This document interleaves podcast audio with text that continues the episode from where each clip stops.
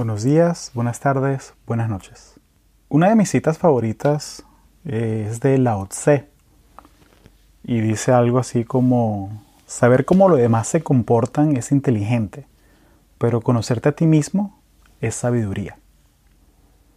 Obtener una victoria sobre otros es ser fuerte, pero obtener una victoria sobre ti mismo es la definición de tener poder.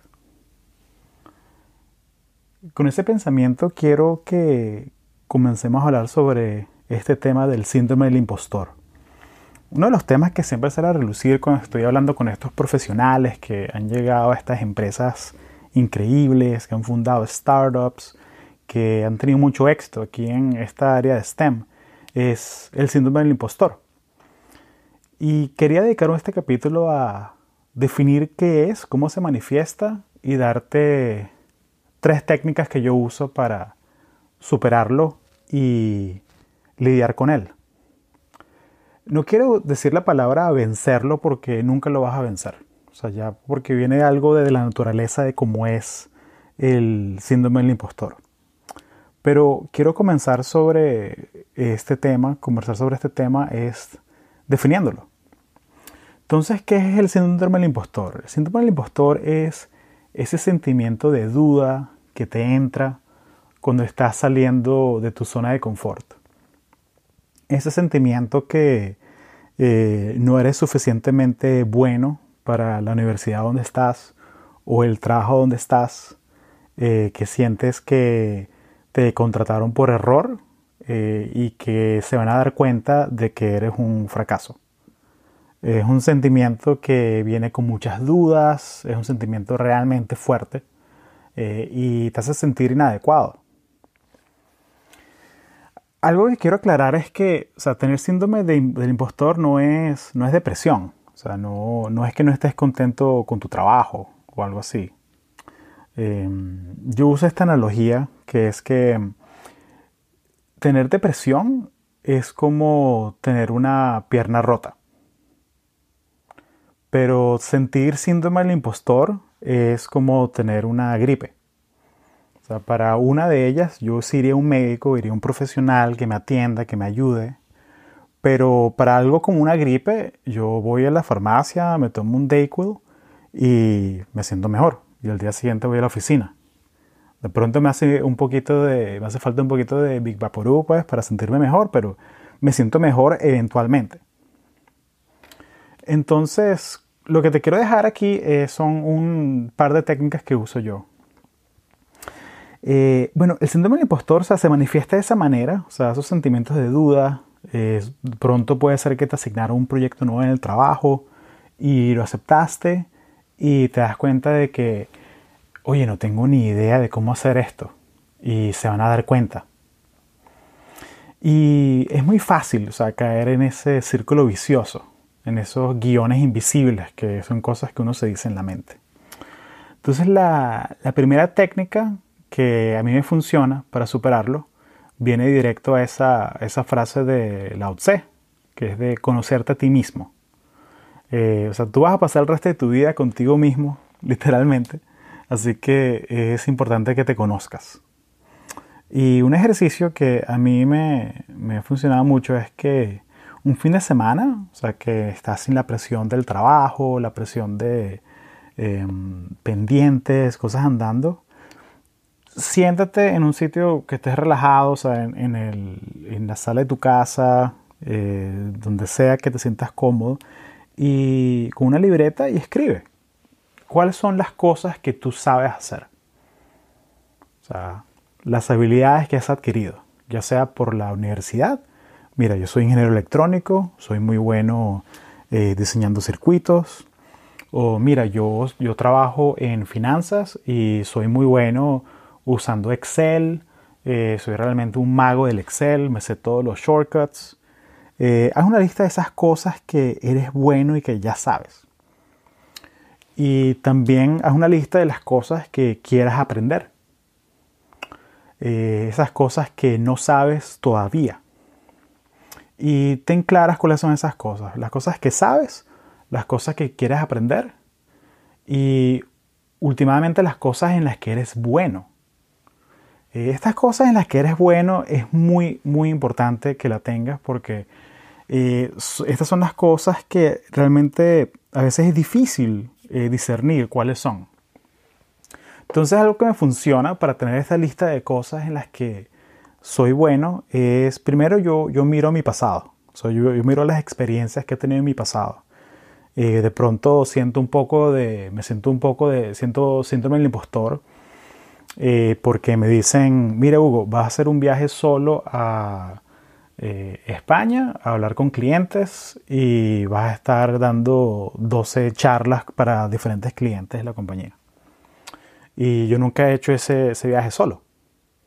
Sea, siempre he ido con un grupo de dos, tres personas, siempre es una carga compartida, eh, siempre es algo siempre hay como que nos apoyamos en el área de logística, de llevar equipos, cosas así.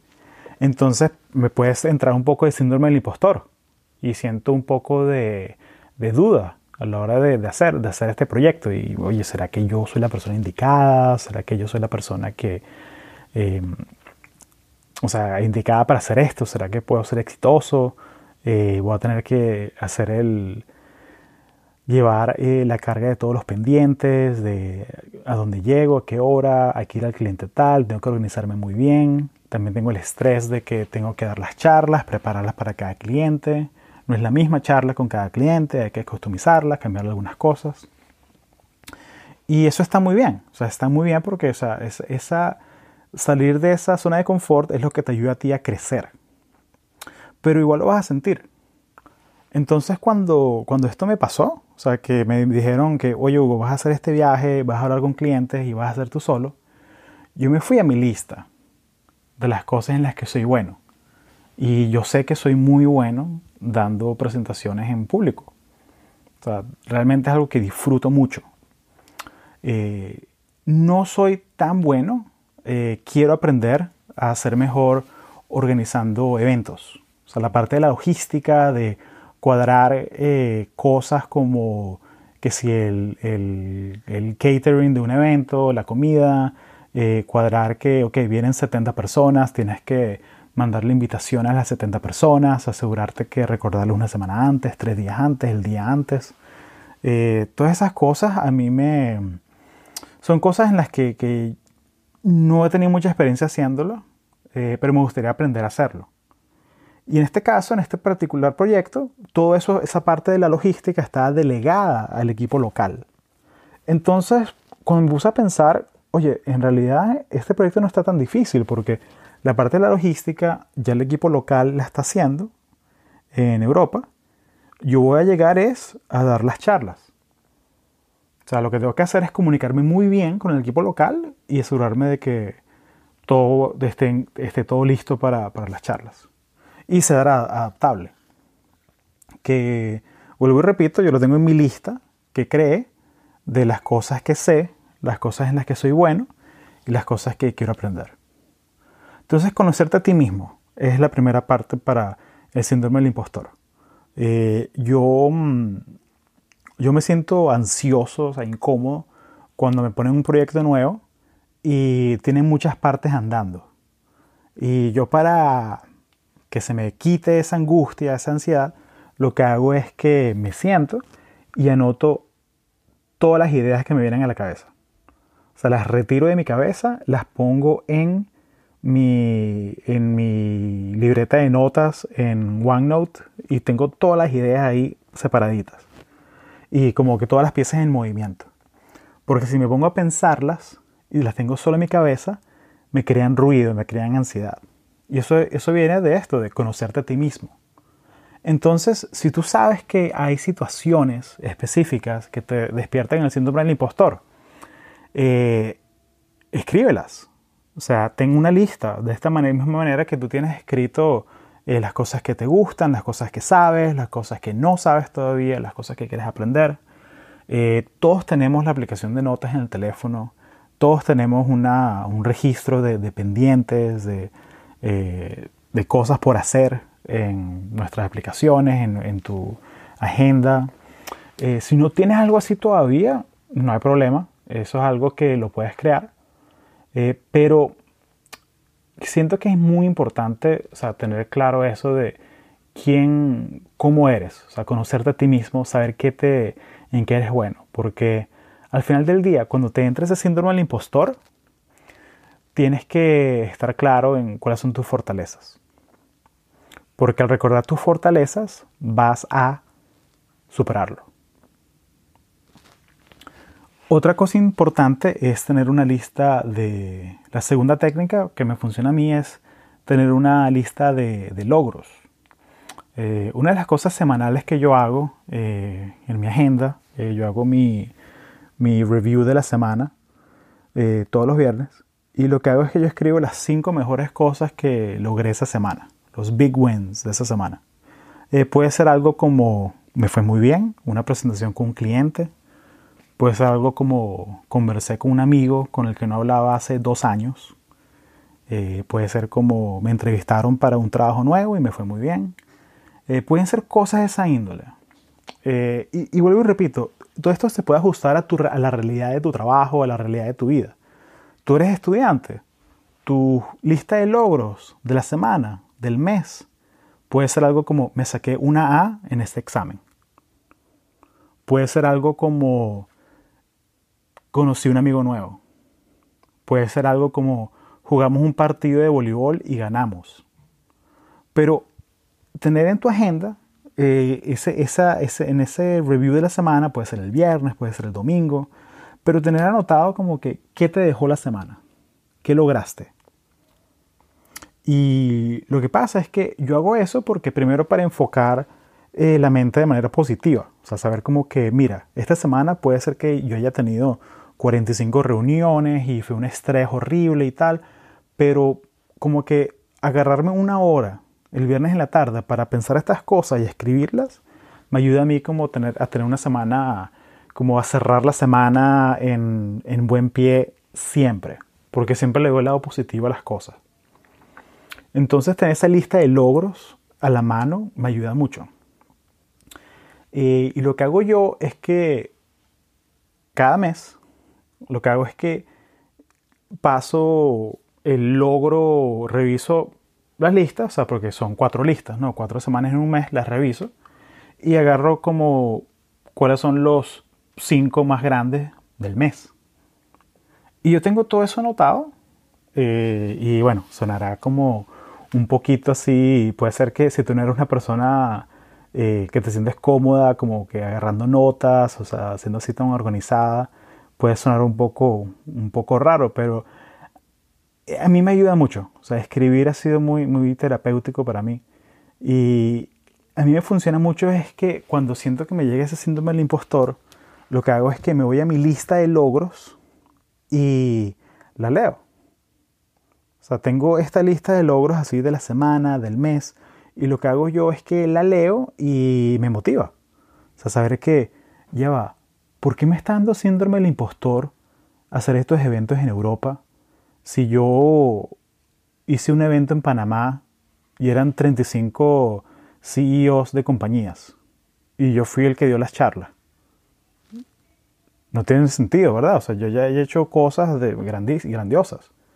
Eh, también no solamente son las cosas que, que yo hice en la semana, sino también lo que tengo en esta lista de logros también, porque todos en la aplicación de notas tú puedes poner también capturas de pantalla. Entonces tengo también emails que me manda la gente. Eh, por lo menos el, tuvimos un evento en México hace un par de meses y el, el country manager me mandó un email dándome las gracias por, por, por el evento y me, me, dio un reconocimiento pues de, de lo que habíamos hecho.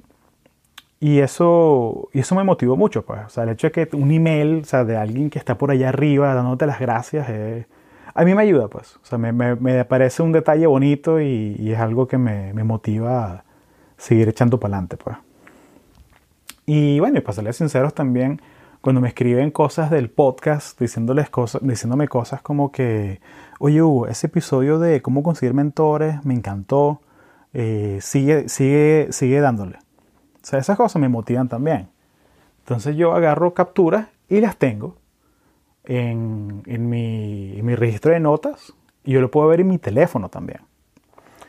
Entonces, la segunda técnica, o sea, la primera técnica era haz el ejercicio de conocerte a ti mismo, saber en qué eres bueno.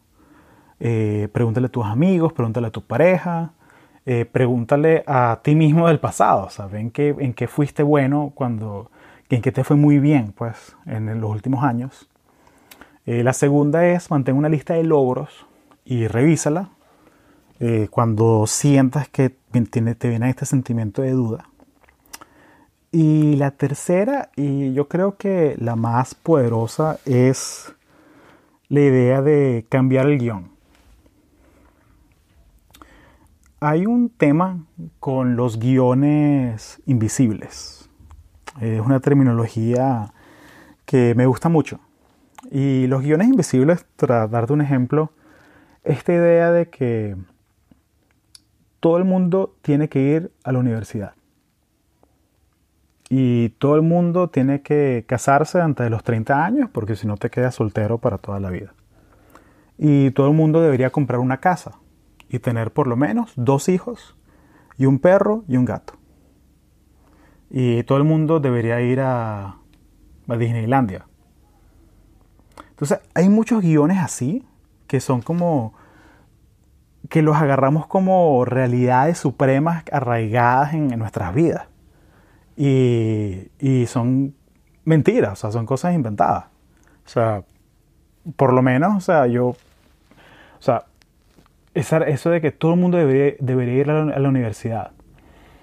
No, o sea, tú ves, o sea, empresas como Google, como Apple, eh, no te piden que tengas un, diploma universitario. No te lo piden.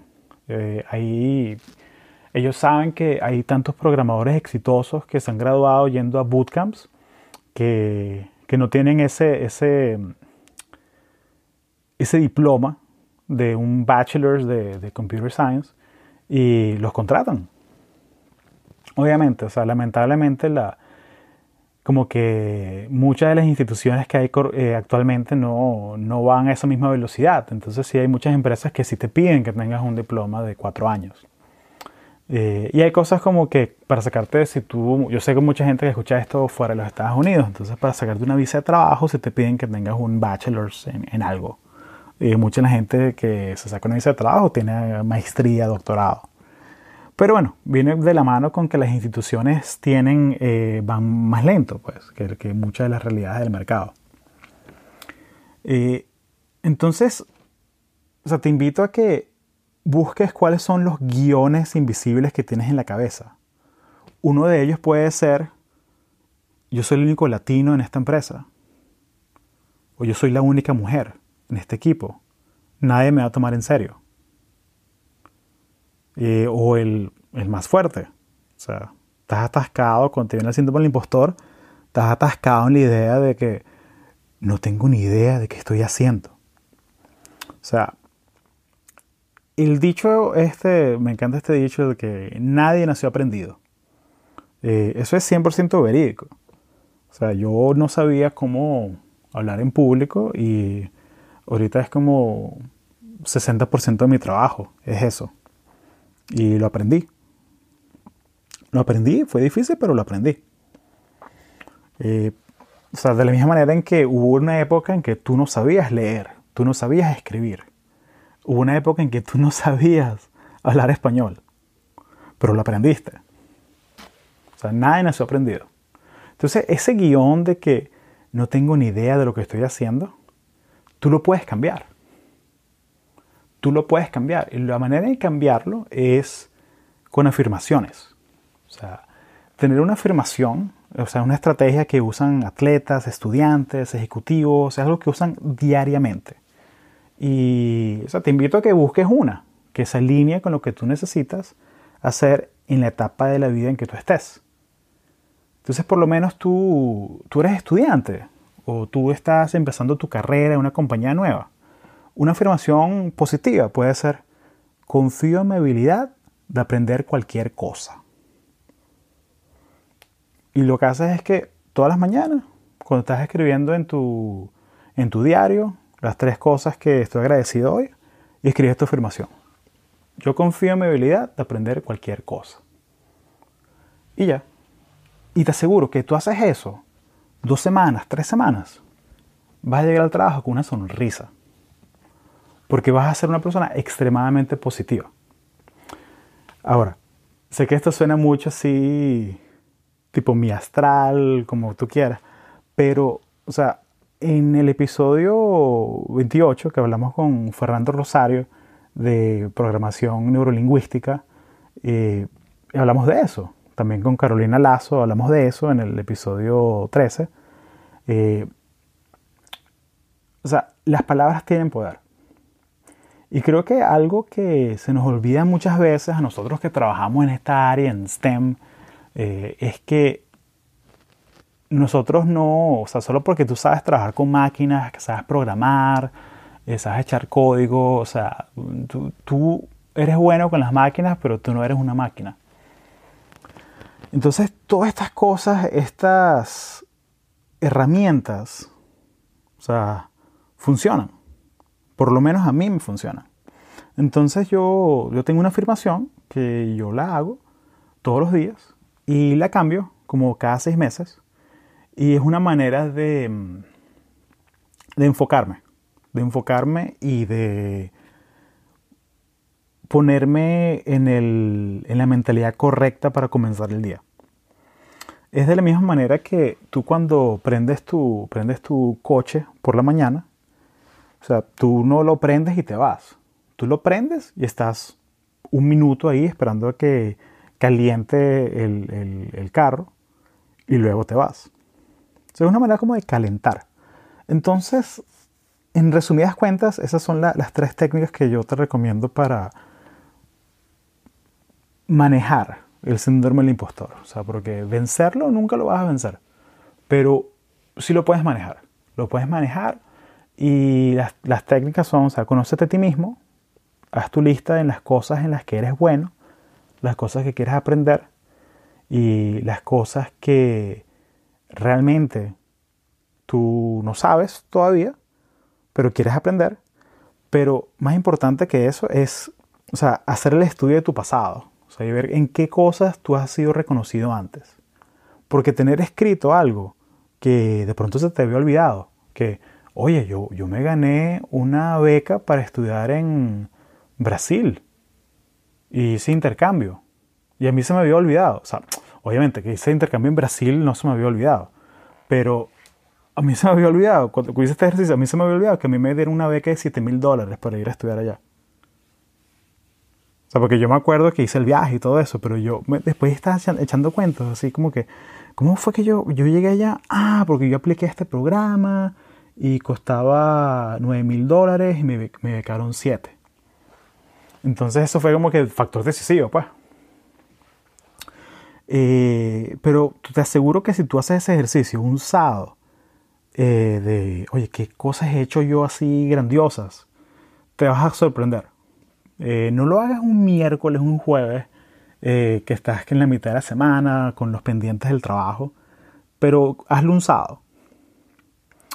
Eh, que estás así como que más, más tranquilo, un poco más descansado. la segunda es, bueno, mantén una lista de logros semanales, mensuales, del semestre, del año, y tenla ahí. Tenla ahí para, puedes tenerlo hasta en tu teléfono. Eh, si eres estudiante, cada vez que saques una A, un examen, sácale una, una foto y ten un álbum de fotos en tu teléfono con esas cosas. Y la tercera es usar afirmaciones para cambiar estos guiones invisibles que tienes dándote vueltas en la mente. Entonces, bueno, espero que les ayude, espero que les agregue valor. Y bueno, este ha sido el episodio 49 de Conexiones. Gracias, conectores. Hasta luego.